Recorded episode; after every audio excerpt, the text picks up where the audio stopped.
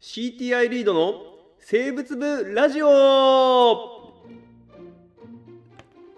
のラジオは野生生物の調査を仕事にしている会社員たちが体験談や考えたことを発信しリスナーの皆さんと生物について共に考えていこうというラジオでございます。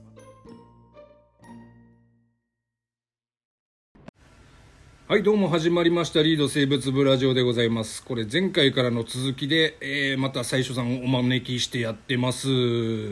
はい、こんにちは。四万十川の漁師兼、えー民宿をやっております。最初と申します。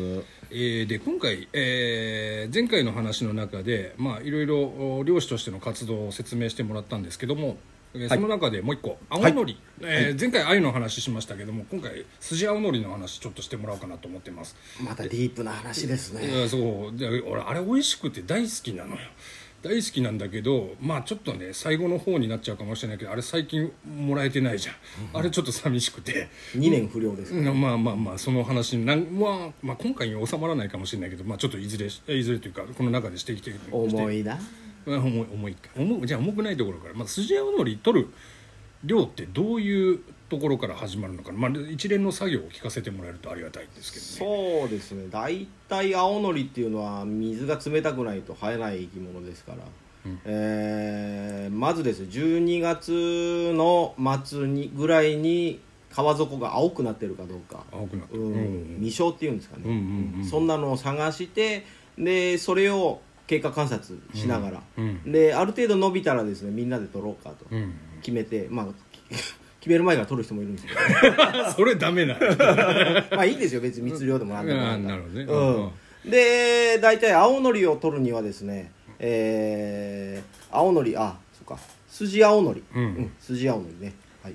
えー、大体2通りの取り方があってえーまずはですね、えー一番手っ取り早いやり方。で誰でも取れるやり方がですね、えー手かぎ漁ですね、えー紙を溶かす。紙を溶かす。串を串はいはいえー鉄で鉄で。作ったような作ったような。のりかぎっていうんですけどものりかぎ大きさとしてはどんなもの？大きさとしてはですね手のひらを2つくっつけたぐらいのですね、えー鉄製の串になります。ああなるほど。そのままです、あはいはい。で鉄の絵がついてて、うんうん。そこにあの破竹うん。とか竹の棒を刺してですね。それをあの深いところでも取れるようにうん加工したもの、うん。それで、えー、胴長履いて、うんえーそれで川の中入ってですね、で鍵取って取るやり方、うんあのなるほど。2個目はあの四万十川の独自の船なんですけど川船うん。川船で生えてるところまで行って、えー深いところでも浅いところでも、えーど動力引き。動力引き。動力引き。まあえー動力は船の動力。船の動力。うん。でえっと金子っていうですねまた鉄製の串を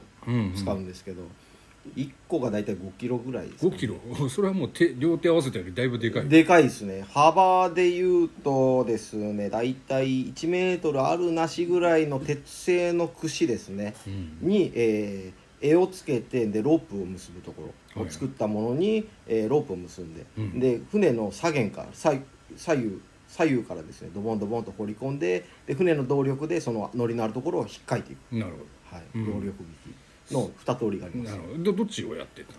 僕は両方ですね。ああ両方。えー。なるほどね。で青のりはですね大体その品質に等級があって、うん。1等2等当該っていうのがあはいってですね、うん。えー2等当該になるとその料金値段がですね単価がすごい安くなっちゃううんで、んあの1等取らなきゃいけない。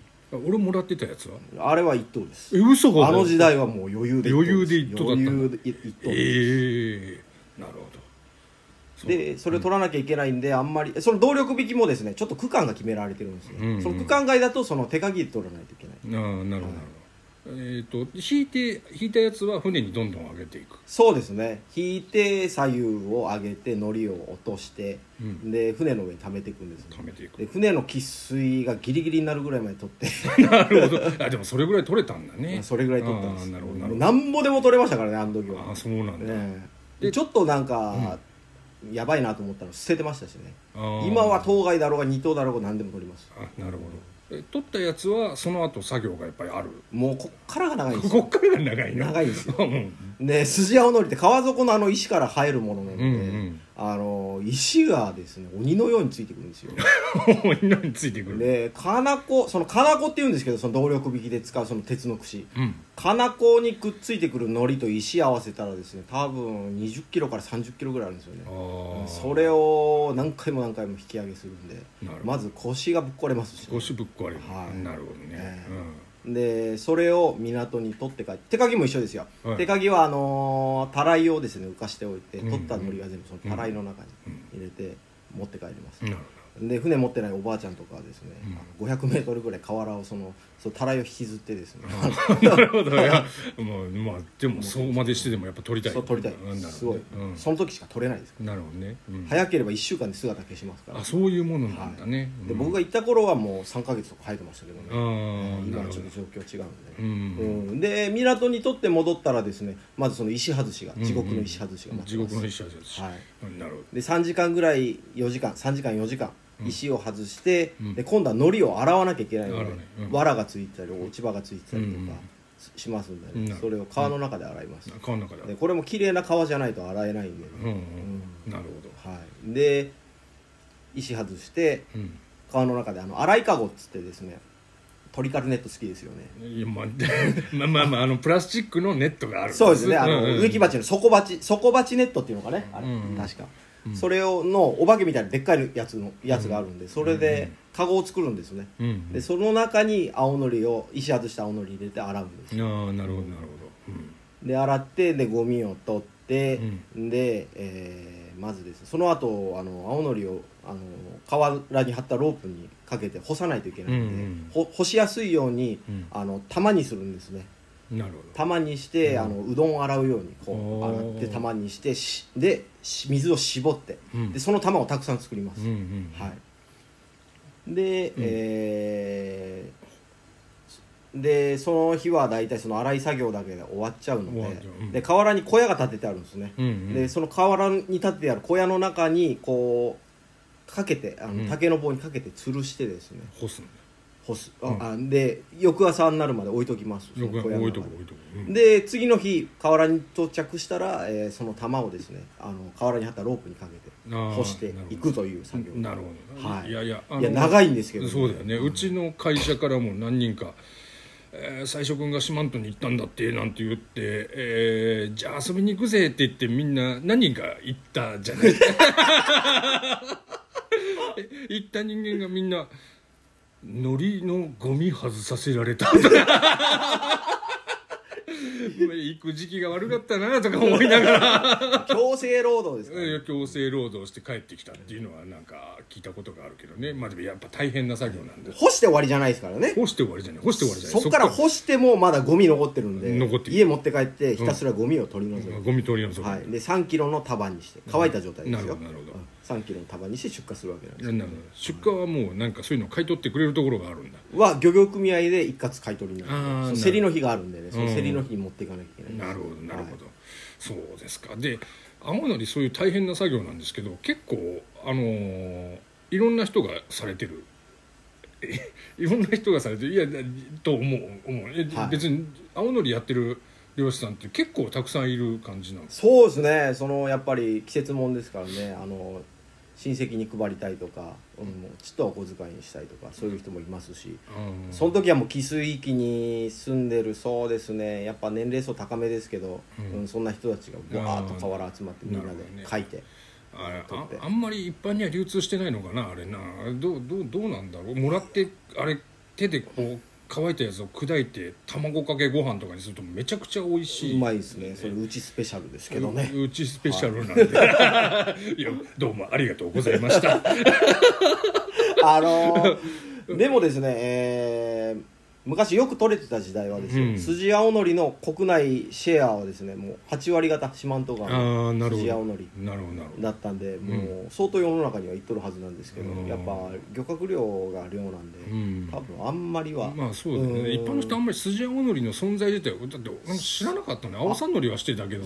大体青のり言ったら青さですけど、うん。四万十観光しに来ても青のりください言われたらあのうん。2種類ありますけど、うん。つって言って。でえそうなんですか？みたいなるほど筋青のりの作業をしてる中で何か印象に残っている人とか何かお手本にしたいなとか思う人とかっていたりしたんですよね？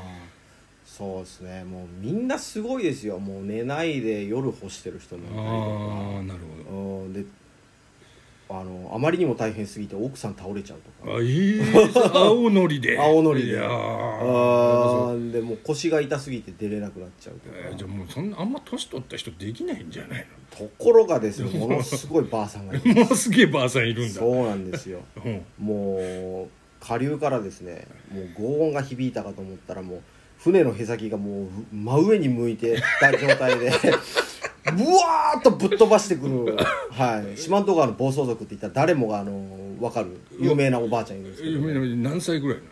そうですね。70ぐらいじゃないですあか、ね、70ぐらいなんだ。